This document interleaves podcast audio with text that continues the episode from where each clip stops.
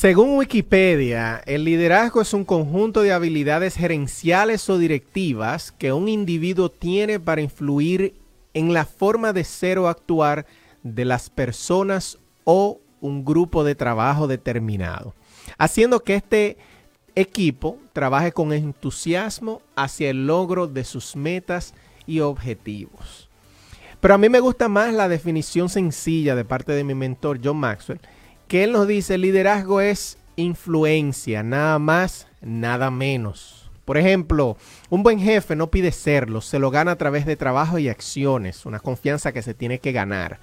Para él, no existe labor más desafiante que encabezar grandes grupos de personas, hablar con ellos, comunicarse, negociar y manejar situaciones delicadas se convierten en el alimento que los ayuda a sentirse más seguros de sí mismos y de su entorno.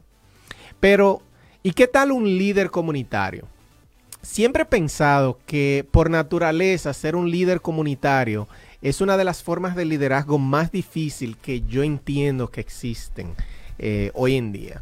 Y precisamente por eso eh, hoy tendremos con nosotros a Fermín Díaz, con quien hablaremos precisamente de esta rama del liderazgo, de esta rama del liderazgo comunitario. ¿eh? Así que, y también vamos a hablar cómo tú te puedes envolver, cómo tú puedes empezar a practicar esto. ¿Ok? Yo soy Luis Romano y esto es Encamínate al Éxito Radio Show.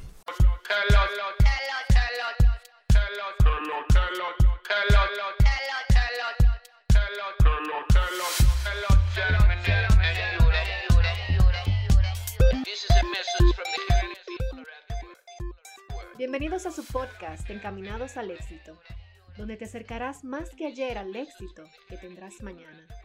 Con tu host, Luis Romano.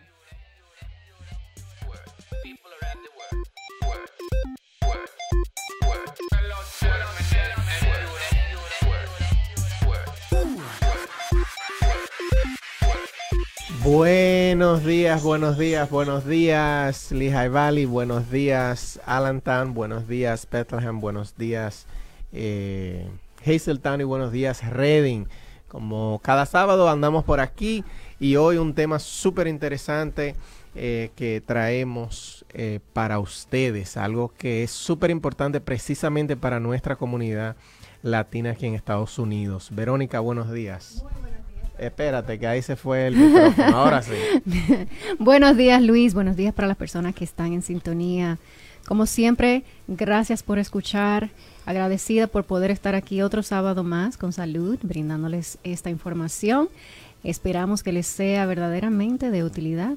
y, y nada, antes de dar inicio, vamos a escuchar la frase de Daisy Cedeño como cada sábado.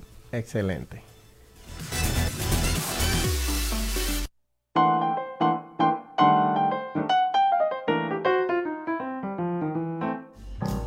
Soy Daisy Cedeño con la frase de hoy. La felicidad no es algo que se pospone, sino algo que se diseña para el presente. Jim Rohn. El aquí y el ahora. De eso se trata. A veces estamos enfocados tanto en que mañana si obtengo esto, si hago esto, si estoy con esta persona, seré feliz. ¿Y qué te parece si empezamos ahora, en el presente? Aquí donde estás, a ser feliz. No dejarlo para mañana. No pensar tal vez cuando tenía esto, aquello o esta persona, yo era feliz. Lo más importante es ahora. Recuerda que la felicidad no es algo que se puede posponer. Es algo que tiene que ser intencional. Es algo que tiene que estar en el calendario como una prioridad para poder seguir con el día a día buscar momentos de felicidad, llenarnos de gozo para poder enfrentar varias cosas que tenemos que enfrentar. Y también en el momento de relación es lo que podemos dar. Nuestro gozo, nuestra paz, nuestra felicidad, una palabra de aliento, un acompañamiento, pero todo en base a nuestro gozo y a nuestra felicidad. La frase de hoy, la felicidad no es algo que se pospone, sino algo que se diseña para el presente.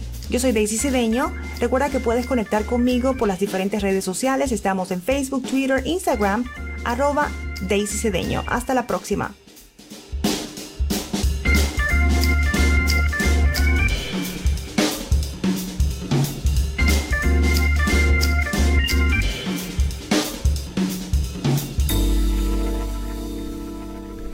Y gracias de nuevo a Daisy por eh, regalarnos esta frase como cada semana y hablándonos un poquito de la felicidad. Y el invitado que tenemos en el día de hoy es uno de nuestros invitados estelares y, regulares de aquí del show.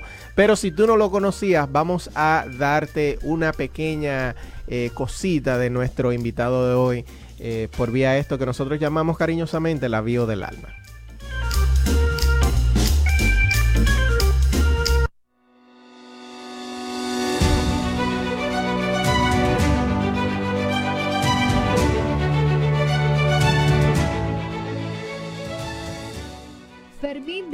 Es ingeniero civil de profesión con una maestría en ciencias de la administración de la construcción.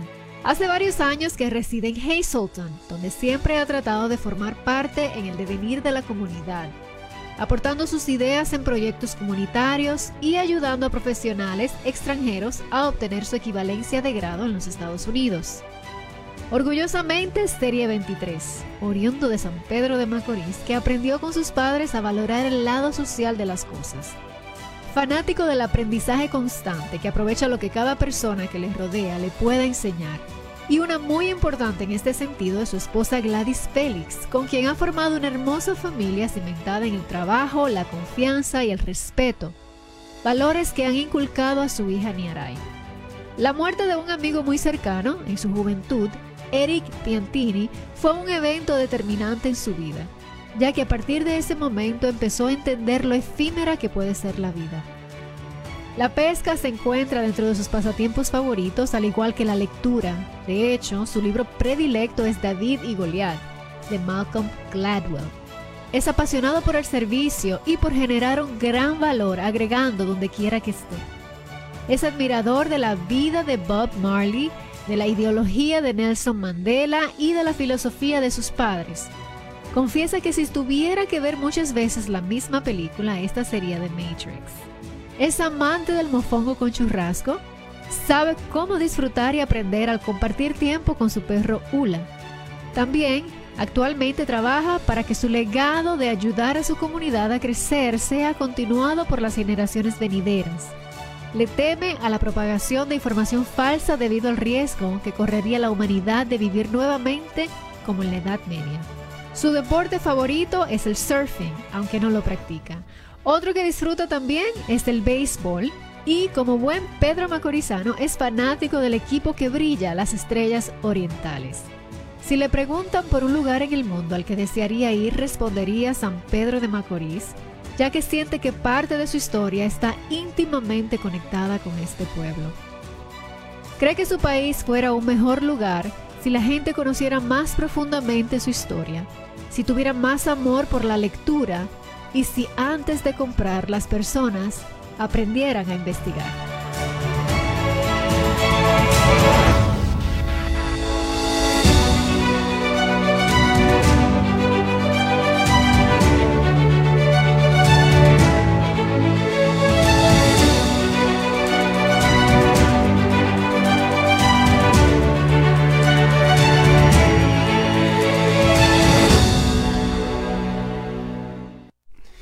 Bueno, y aquí estamos ya con Fermín. Vamos a tratar este tema tan interesante del liderazgo comunitario, liderazgo en general.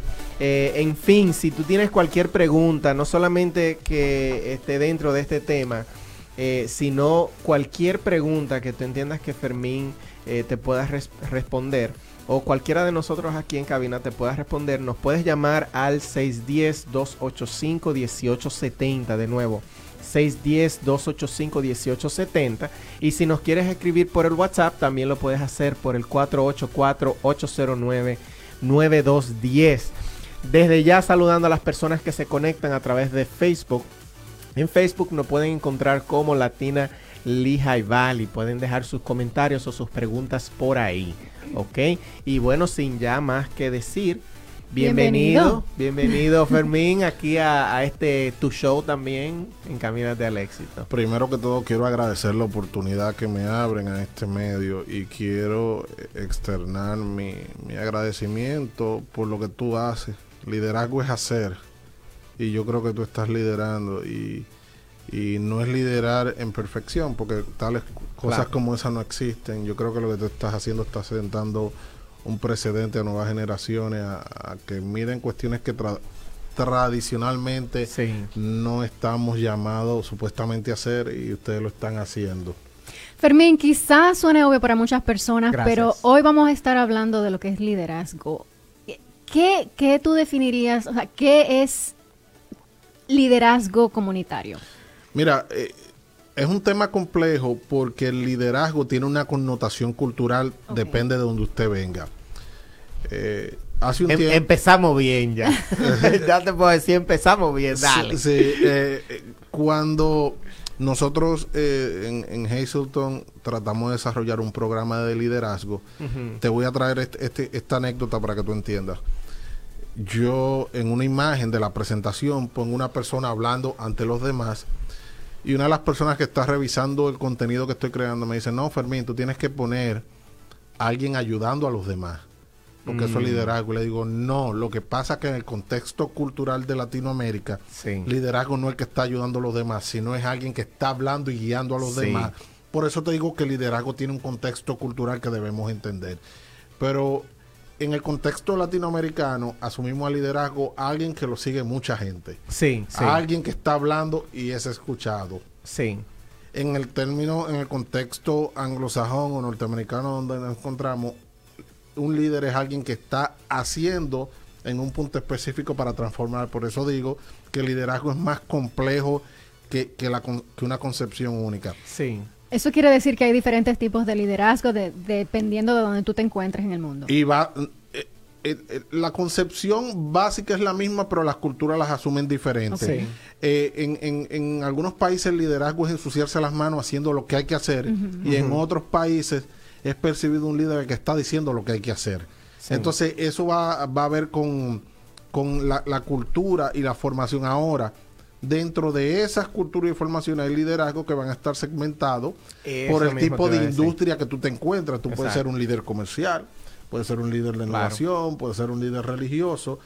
Y, y se, y se abren muchas otras subcategorías dentro del mismo liderazgo. Pero en el término de conversión cultural, que es más a lo que yo trato de enfocarme, en, en hacer entender a nuestros eh, compatriotas latinoamericanos lo Sí. que es liderazgo aquí, yo trato de decirle, mira, liderazgo en, en nuestros países Esto. es, es esto. Se ve como esto. Se ve como esto. Esta es la forma que toma. Exacto. Eh, eh, pero en este país liderazgo es esto, Esto. que no necesariamente es lo mismo que dejamos atrás. Por eso no se puede asumir como algo totalmente homogéneo. ¿Tú entiendes entonces que podría, de la manera que tú lo estás explicando, suena como que el liderazgo es subjetivo de acuerdo a tus paradigmas, de acuerdo a cómo a ti te criaron, de acuerdo a tu eh, ascendencia cultural, se podría decir. Sin embargo, sin embargo, yo entiendo, y esto lo digo porque obviamente ya estoy, eh, yo no sé cómo se dice bias en español, influenciado, Prejuiciado. prejuiciado por, por John Maxwell, y John Maxwell, como dije en la introducción, él dice que el liderazgo es influenciar. No, ma- no hay más nada de ahí. O sea, la- lo más básico del liderazgo es influenciar. Y dentro de lo que tú dices, que no importa en qué área tú te estás desarrollando, es lo, o sea, cae en eso. Sea, tú puedes ser, por ejemplo, si en tu país se entiende como líder la persona que está dirigiendo a un grupo de personas, eh, pues esa, esa persona está influenciando el pensar al grupo que está dirigiendo. Eh, en este caso, en Estados Unidos, que aquí eh, se, se conecta mucho más el liderazgo con la parte de ayuda, de, de- y eso lo aprendí John Maxwell, que John Maxwell dice que tú, para tú ser buen líder, tú le tienes que ayudar a los otros a hacer lo que ellos quieren. Y después que eso te va a dar, te va a dar a ti lo que tú quieres. O sea, se, tiene esa, ese, ese, ese como, vamos a ayudar a las personas primero, o sea, como ese fundamento, y luego después de ahí, yo sé que yo voy a obtener lo que yo quiero. Y, y- y sumándole a eso, en torno al liderazgo, ¿por qué hablo que la concepción es diferente? Te voy a poner un ejemplo, y eso que tú dices de influenciar es importante. Tú tienes dos líderes, Uno que lo siguen 500 gente Sí, y a uno que lo siguen uno. sí. Pero cuando ese que lo sigue uno emite una opinión, hace que el que lo sigan 500 tenga que responder y volverse reactivo, es- demuestra que el líder no es que lo sigue mucho, sino el que tiene capacidad de crear las conversaciones Sí. y crear la- el direccionamiento donde van las cosas. Por eso eh, me gusta eh, diferenciar el liderazgo necesariamente de que siga gente, porque a veces desde Ah, esta sí, tribuna sí, sí. tú emites un comentario y tú eres líder, pero te llama un oyente y te dice, mira, esto está mal fundamentado en esto y esto y esto. Ya esa persona pone a todo el que nos está escuchando En- claro, en una dirección diferente. Diferente. Entonces el liderazgo es como tú dices, influenciar en sentido general. Y lo que pasa es que en nuestra cultura es con seguimiento directo, como que Mm, haz. Y eso no necesariamente es así. Sí, sí, sí. así Tengo una es. curiosidad, Fermín. ¿Tú crees que las personas nacen siendo líderes o se hacen líderes ya una vez son adultos? Nadie nace siendo nada. Sí. Nadie nace siendo nada. Ahora, ¿qué sucede? Depende en las situaciones de la vida que tú te vayas involucrando. Tú vas a ir desarrollando habilidades que se van a ir potenciando y sin darte cuenta se vuelven, eh, te dan las condiciones de un líder, de un vendedor, de lo, que, de, de lo que tú estés haciendo. Te voy a poner el ejemplo de mi casa. Mi papá ha estado todo el tiempo en ingeniería y en política y mi mamá era vendedora. Eh, estudió contabilidad, pero se dedicó Qué, a qué venta. buena combinación. Entonces yo estuve todo el tiempo en el proceso de vender ideas. Cuando no estaba con mi papá vendiendo proyectos de construcción con los clientes, Sí. estaba con mi mamá vendiendo, eran ollas como si fueran Royal Prestige. Ella fue directora, se llamaban Salad Master cuando vivíamos en Puerto Rico. Entonces, la gente a veces me dice, wow, Fermín, ¿cómo tú aprendiste a hablar? Yo no aprendí, yo, o sea, es un curso Claro, de vida que te formó. es la vida entera que te metió en esto. A mí me daba vergüenza cuando mi mamá, desde que llegaba una gente, óyeme, yo veía a mi mamá que venía a la escuela, salía corriendo por otro lado, porque mi mamá de que iba una gente le entregaba una tarjeta, hola, mira, yo bla, bla, bla". Y por ahí se Y iba. por ahí se iba. Y entonces yo, producto de que vi eso, vi eso, pues hago relativamente lo mismo. Entonces con esto volvemos al tema. Nadie nace con nada. Ahora, si naces en un ambiente que promueve eh, ciertos patrones, pues lo vas a desarrollar más. Y eso es parte del liderazgo, entender Sí. que hay componentes que crean el liderazgo, como son el ambiente. Y a veces, si tú quieres desarrollarte en una dirección o en otra, pues tú tienes que romper o eh, embrace o, o promover, Promover, o promover eh, eh, los ambientes que crean lo que tú quieres. Por ejemplo, no es cierto que si tú quieres volverte un gran panadero lo vas a descubrir en un taller de mecánica. Ese, exactamente. Entonces, exactamente. tienes que ir directamente y,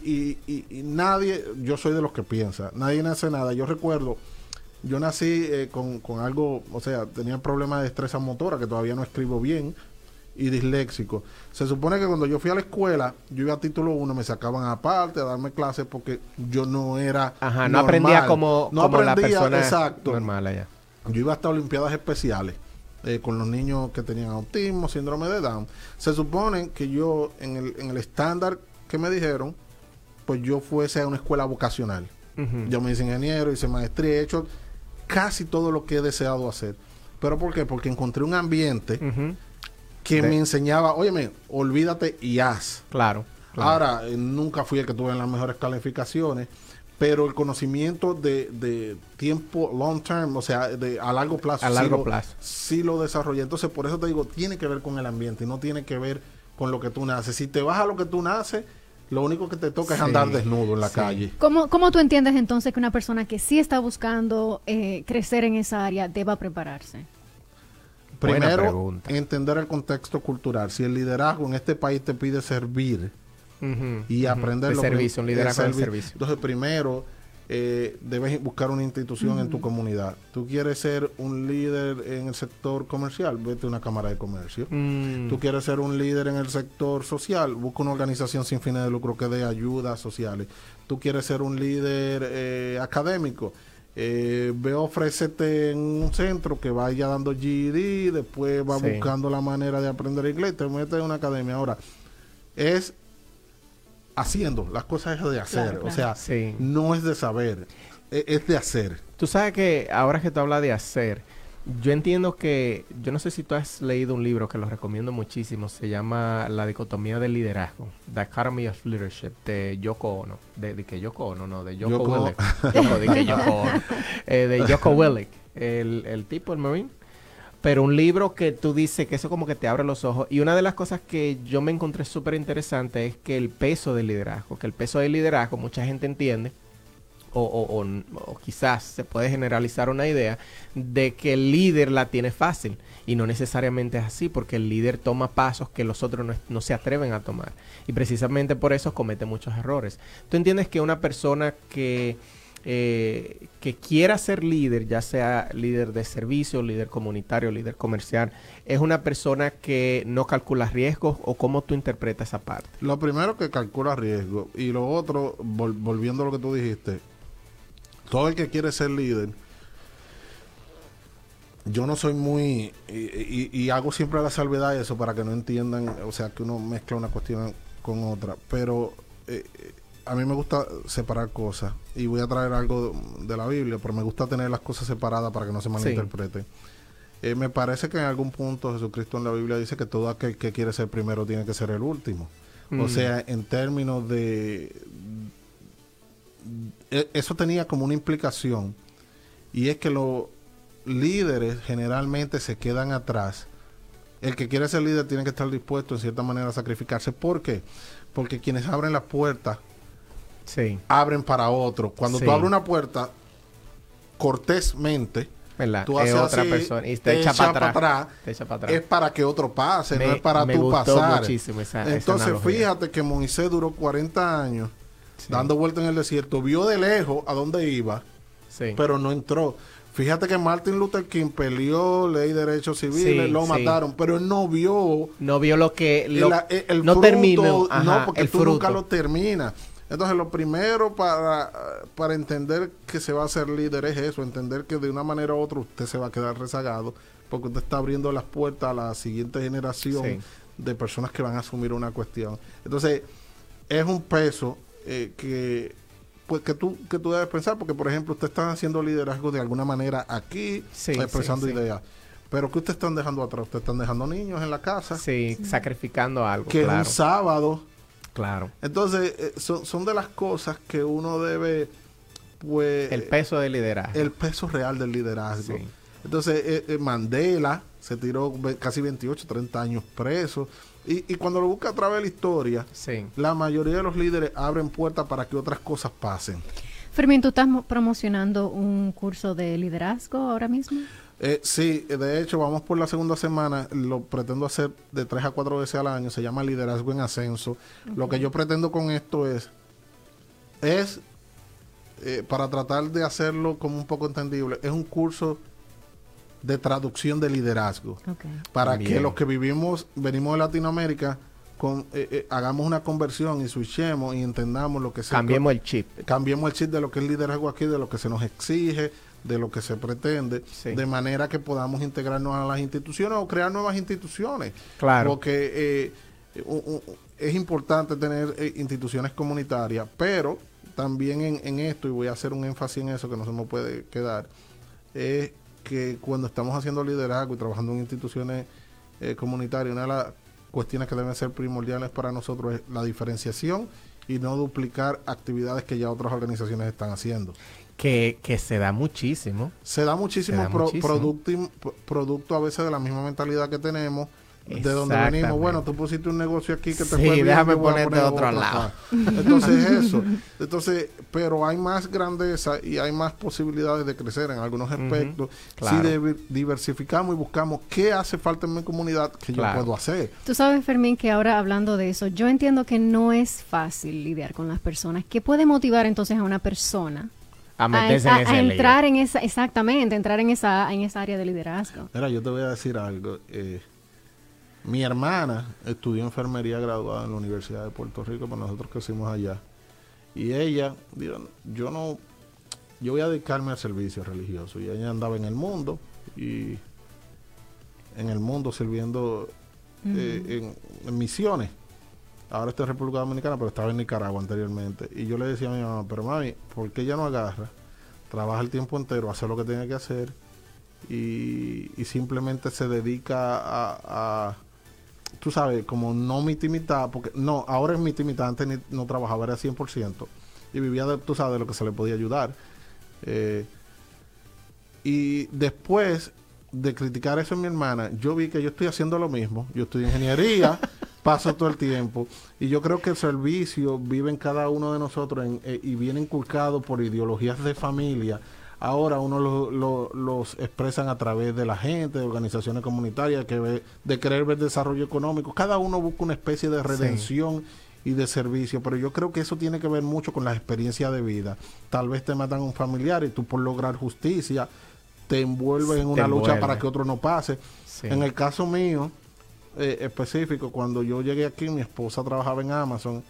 Nosotros estábamos más o menos en Santo Domingo cuando yo estudiaba allá y cuando ya vino aquí tenía que trabajar en Amazon, yo la veía con los pies hinchados. Como que no es fácil, no, no, no, es fácil. Yo he visto mucho doblándose. Pero no es fácil y es peor para alguien que no viene de una tradición de trabajo duro. Exactamente. Entonces, una de, de, las cruzadas que yo asumí, yo dije, ¿y por qué los profesionales eh, hispanos no pueden venir a trabajar? Porque yo tuve la coincidencia que sin saber básicamente inglés, yo apliqué desde Santo Domingo y llegué con un trabajo en ingeniería. En ingeniería en tu área. Ajá, entonces yo dije, ¿por qué no puede ser eso una norma en vez de una excepción? Sí. Entonces, eh, en eso me, involucré mucho en la Sociedad de Profesionales Hispanos en Hazleton. Ayudamos con Danilo Burgo a llevar adelante proyectos para lo de la ley de los títulos profesionales y él, Muller y, y, y pues legislaron y eso pasó. Entonces, puede ser una cuestión de formación o puede ser una cuestión de que hay una situación que te afecta tanto a ti que tú dices, no es que yo me tengo que involucrar, esto, no puede, esto, no puede, quedar así.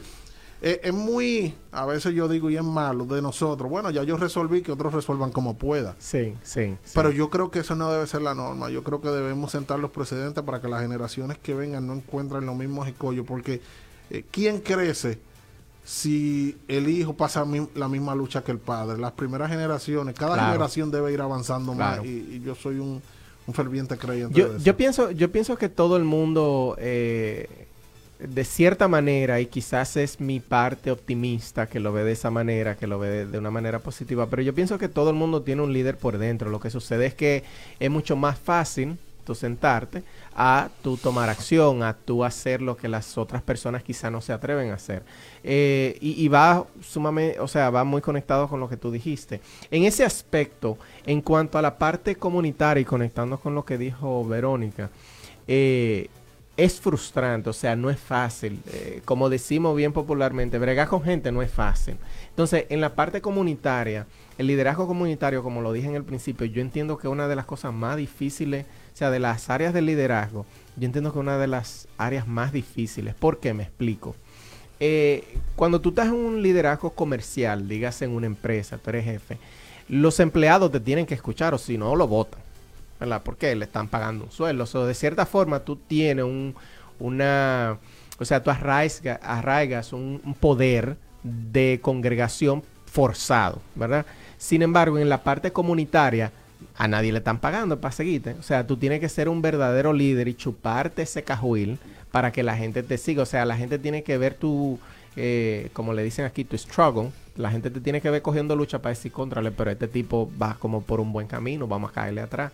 Entonces, ¿cómo tú le puedes decir a las personas? Ya hemos hablado de la dicotomía, del liderazgo, hemos hablado de varias cosas, aspectos del liderazgo y del aspecto comunitario. ¿Cómo tú le puedes eh, invitar a las personas para que se empiecen quizás, que empiecen a tomar interés, porque para nosotros como latinos en este país es sumamente importante. O sea, uno lo, nosotros estamos tratando este tema en una hora, pero eso es un tema que nosotros deberíamos, así como tú estás haciendo, tener cursos recurrentes para que la gente se le vaya abriendo la cabeza porque para nosotros es sumamente importante.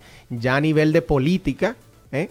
Y a nivel ya de tu comunidad, independientemente de que a ti te guste la política o no, como es mi caso, pero para tu comunidad, si tú quieres ver el cambio, involúcrate. ¿Cómo tú le puedes invitar a la gente a que haga eso? Mira, antes yo le pedí, eh, en, mi, en mi concepción del liderazgo latinoamericano, yo pensaba erróneamente que el líder que se asocia con organizaciones sin fines de lucro tiene que ser el San Martín de Porres, el hombre más pobre. O sea, tiene que estar peor que todo. Yo no coincidía que nadie que trabaja en una organización sin fines de lucro tenía que cobrar. Porque es parte de la mentalidad que tenemos en Latinoamérica. Si tú estás trabajando ahí, es porque tú quieres ayudar y el que quiere ayudar no puede cobrar. Lo primero es que una de las cuestiones que debemos desmitificar es eso. El que quiere, una de las motivaciones que yo he madurado y he entendido es, hay beneficios en, Claro. en- y, y se debe vender la parte de cómo la gente, qué puede ganar la gente con se- integrarse a organizaciones y liderar. Por ejemplo, piensa este caso, usted viene de, eh, eh, de, de cualquier país, yo lo veo siempre desde el tema profesional, porque como profesional Claro. cuando vengo aquí me envolví mucho en, en, en ese tema. Imagínese que usted estudió contabilidad. Imagínese que usted quisiese y es su sueño trabajar en esa área porque dos cosas, lucrativo Y le gusta. y le gusta. Entonces, ¿dónde entra la parte del beneficio del liderazgo? ¿Qué pasa si usted decide ir a una organización sin fines de lucro que llena taxi a gente de low income y usted se pasa sirviendo dos o tres años de voluntario? Claro.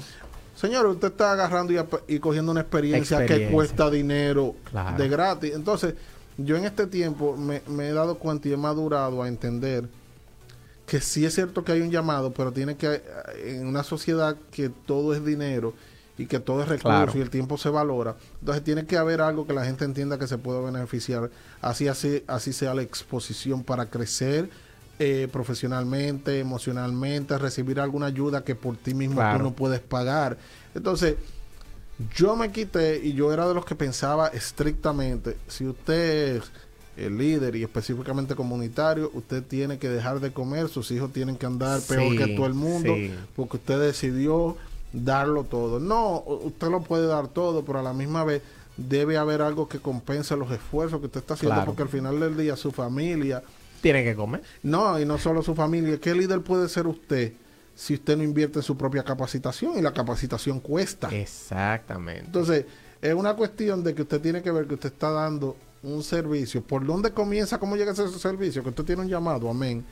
Que le pasa una situación, amén. Por donde sea que comenzó la tradición que claro. lo haga. Yo recuerdo que a mí me gustaba tanto esto que yo dejaba, cogía horas de mi trabajo de ingeniería, mis vacaciones y todo, para irme a reuniones de diferentes boards o juntas. Ajá. ¿Por qué? Porque yo no sé qué era, no lo entendía, pero La yo curiosidad. sabía que eso servía a un bien mayor que beneficiaba a mi comunidad, me beneficiaba a mí y beneficiaba a mi hija, porque mi hija vive en esa comunidad. Exactamente. Y hacer una mejor comunidad. Simplemente, eh, eh, recuerdo a una canción de Facundo Pa- Cabral o un poema cuando, eh, eh, no recuerdo bien, pero él dice que ayude a los demás.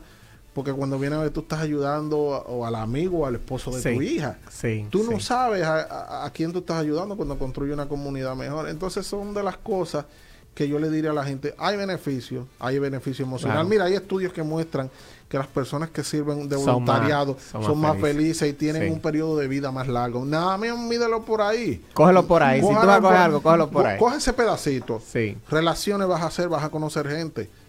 Te Sí. vas a ver forzado en un, en un país como este a hablar con gente en inglés que como saben que un- como tú estás de voluntario, no es un trabajo, no te van a exigir con presión, Claro. sino con amor te van a enseñar. Entonces, cuando tú lo quieras, por donde tú lo quieras ver hay un beneficio. Por donde tú lo quieras Claro. ver. Así es. Claro. Eh, ¿Qué te parece, Luis? Y vamos a dar saluditos a las personas que están conectadas en Facebook. Mira, eh, hablando de Facebook, quiero entonces saludar a María Soto, que siempre está por ahí conectada. Si no me comentan en el Facebook, no voy a poder ver su nombre, porque Facebook no ha arreglado eso. Es una culpa de ellos. Una, un saludo muy caluroso también a Doris Raquel, la number one, que siempre está conectada como cada sábado. Nuris Rolón y Demi Soto, que están por ahí conectados. Estamos hablando con Fermín Díaz acerca del liderazgo, liderazgo comunitario y cómo tú puedes hacer eh, de tus acciones un impacto para tu comunidad. Si tienes cualquier pregunta, cualquier cosa, nos puedes llamar aquí a cabina al 610-285-1870. Fermín, conectando con lo que estamos hablando, eh, y, yo soy una de las personas que este aprendió de ti, de hecho, o sea, desde que tú me lo explicaste de esa misma, desde ese mismo punto de vista, eh, eso fue como un abrir de ojos. Y mira que yo tengo mucho tiempo estudiando eh, John Maxwell y eso, y no fue sino hasta que hablé contigo que yo dije, contrale, pero es verdad, como que tiene sentido, porque lo, lo que hablaste, o sea, eh, preparación cuesta cuesta dinero. Y no es verdad que yo voy a ser un buen líder si no estoy preparado para ser un buen líder, pero eso cuesta.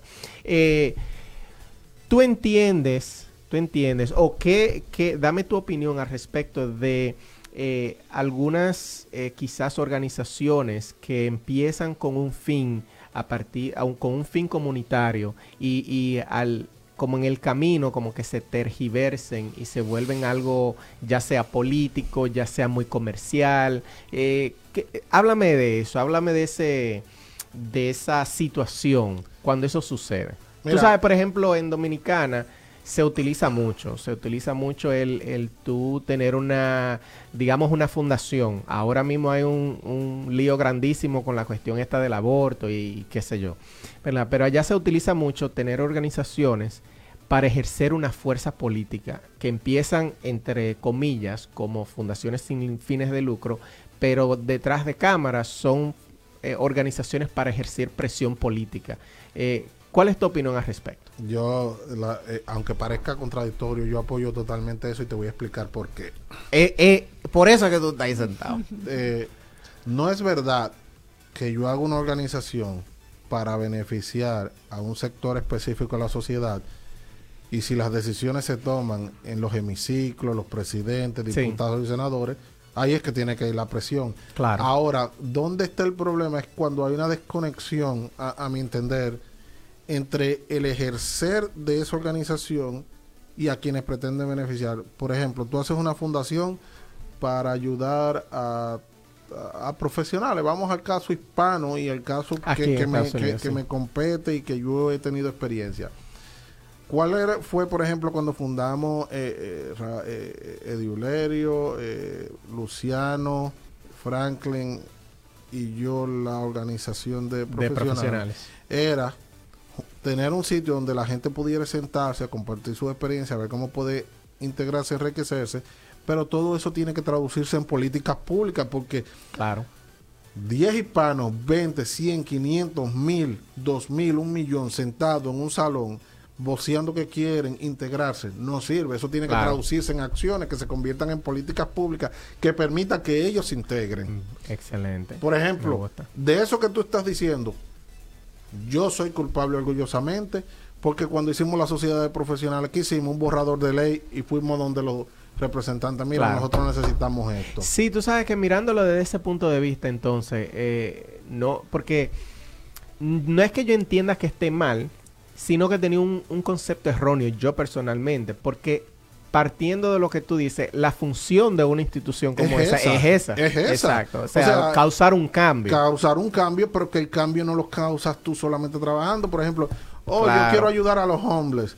Pero ¿quién te va a poner los fondos disponibles para eso? Eh, o sea, las funciones de las eh, organizaciones de fines de lucro son para hacer, pero para presionar donde los cambios pueden pasar. Exacto. Y el cambio pasa en legislación y políticas públicas. Todo se óyeme, perdón, todo se traduce a políticas públicas. Si tú no eres capaz de convertir, eh, o sea, de la problemática, de ver que la causa y abordarla en la raíz, tú no estás haciendo nada. Eso me recuerda un refrán que dice que cuando salgo de la iglesia y le doy dinero a una persona, dicen que yo soy un santo pero cuando pregunto por qué hay tantos pobres, me llaman comunista. Porque hay un problema. Tú mm. tienes que ir a la raíz, a, la, a la, raíz estructural del problema. Sí. Y yo eh, que, eh, estoy totalmente de acuerdo con que las organizaciones sin fines de lucro hagan ese trabajo. Fíjate que aquí en Estados Unidos la NRA defiende la segunda enmienda y las armas. Sí. Esa es su función. Sí, sí. Entonces, cada sector tiene que empujar por lo que entiende que es lo que más le conviene o a la sociedad o a su sector. Claro. Entonces, eh, entonces ahora viene un balance cuando lo que le conviene a tu sector no le conviene a necesariamente a la sociedad y eso es otro debate. Claro, claro. Súper interesante. Y volviendo ya de nuevo ya a la parte comunitaria y este curso que tú estás ofreciendo, porque ya se nos está acabando el, eh, el tiempo, tenemos siete minutos. Eh, háblanos de este curso. ¿Se da recurrentemente? dónde se da, cómo podemos participar. Háblame un poquito de eso. Bueno, yo se da recurrentemente, eh, se da online. Eh, pueden saber de él a través de la página de Hazelton, eh, Downtown Hazelton, Emprender Latino PA, buscarme Fermín Díaz en Facebook. Y este curso tiene cuatro, cuatro pilares, que es autodescubrirnos, entender las instituciones comunitarias, yo como agente de cambio, y instituciones. O sea, la, mencioné ya. eh, ah, y un proyecto. Porque O sea, todo termina, claro. hay que hacer. o Poner sea, acción. hacer- es que tener- poner acción. sí. Se me iba a pasar esa parte que es súper importante. Y, y el fundamento de esto es integrar personas. Yo he visto una gran cantidad de talento capaz de transformar los Sí. cimientos de estas comunidades y, y- y de esta sociedad Sí. mal utilizados. Sí, pero muy. Y cuando hablo de talento no me refiero a gente preparada o no preparada, talento. Necesitamos guía y dirección. Sí. El pueblo está pereciendo por falta de dirección clara y concreta. Y una de las cuestiones Sí. que abordo, en, eh, tengo una, casi un, un tema entero de las noticias falsas y cómo el- el- el- las mentiras, la desinformación nos van destruyendo día a día. Entonces el curso es cinco semanas, cuatro de instrucción, una de presentación final y otro hago un meeting con diferentes organizaciones por si alguien quiere integrarse, Claro, lo, introduzco claro. con diferentes organizaciones. y esa, ese, este curso, Fermín, para las personas que se interesan, porque ya, ya eh, como que conectamos una cosa con la otra. El liderazgo tiene que ver mucho con la parte política, el liderazgo comunitario particularmente. Eh, para las personas, este curso que tú estás ofreciendo, las personas que tienen algún interés, qué sé yo, de, de, de entrar a la política, entrar a, la, a lo que es el engranaje político, también pueden tomar este curso. Claro, y le voy a decir, aquí todos estamos en política, pero unos Sí. somos víctimas y otros vamos a ser actores. Usted decide Sí. de qué lado usted quiere Víctima estar. o líder, tú no puedes ser o las dos cosas. o tú eres Eh, víctima o tú eres líder. Aquí estamos, no, porque eh, somos influenciados por las políticas públicas que establecen los políticos a nivel municipal, a nivel estatal. El que no le guste la política tiene que mudarse a una, Amarse, amarte. a Marte. No, y creo que hay una ley que quiere regular eh, cómo lo, eh, la Tierra regula los cuerpos celestes y cómo los Sí, países se oye, hasta ese- eso. Tengo una llamadita, Ajá. Fermín, no la quiero dejar pasar. Seguro, seguro. Buenos días, ¿quién me habla y de dónde? Sí, buenos días. Le hablo Alberto de Allentown. Alberto, ¿cómo estás? Gracias por tu llamada. Rapidito que nos quedan poquitos minutos. Sí, quería más que todo felicitar por el programa, lo, lo estaba escuchando y me pareció interesantísimo un mensaje a la comunidad. Muy importante, creo que necesitamos más este tipo de mensajes. Estoy muy, muy interesado en el curso que, que Fermín ofrece. Sí, Entonces, en lo adelante buscaré, he anotado algunas informaciones para, para estar al tanto, pero muchísimas felicidades por el, por el, el contenido de hoy, ¿no? Voy a, pon- Gracias. voy a poner el link en el chat de ustedes y el que quiera lo puede tomar de ahí para que se inscriba o para que tenga noso- eh, eh, noción, porque ya voy por la segunda semana y, y llegar aquí estaría sí, un sí, poco sí, estamos perdido. como por el medio. Muchísimas gracias, Alberto. Te vamos a poner la información para que la puedas eh, conectar, para, la- para que la puedas conseguir para el próximo eh, módulo. Gracias por tu llamada. Fermín, de nuevo, quiero que compartas porque eh, así como llamó Alberto, yo sé que, óyeme, y, y eso es una de las razones de por qué yo quería tratar este tema contigo. Es porque yo sé que, como tú dices, nosotros aquí en este, en nuestra comunidad, vamos a hablar más específico aquí en el área de nosotros, donde nosotros vivimos. Aquí nosotros tenemos muchísimo hispano, muchísimo latino, de todas las nacionalidades. Y yo sé que hay muchísima gente que tienen como ese interés de contrale, yo me quiero envolver pero no sé cómo, no sé cómo empezar, eh, cómo, cómo, por dónde que me voy a meter, cuál es la brechita. Y también la otra parte es que las dos cosas que yo he visto, como que los dos eh, obstáculos más grandes que he visto es la parte laboral, que la gente no tiene tiempo sino que nada más para trabajar, y la parte de contrale, yo no me quiero meter ahí porque a mí no me gusta eh, esto, lo otro, la parte que, que piensa mucho en lo que dicen los demás de nuevo, Fermín, ¿cómo podemos contactar? ¿Cómo, ¿Cuándo empieza el curso?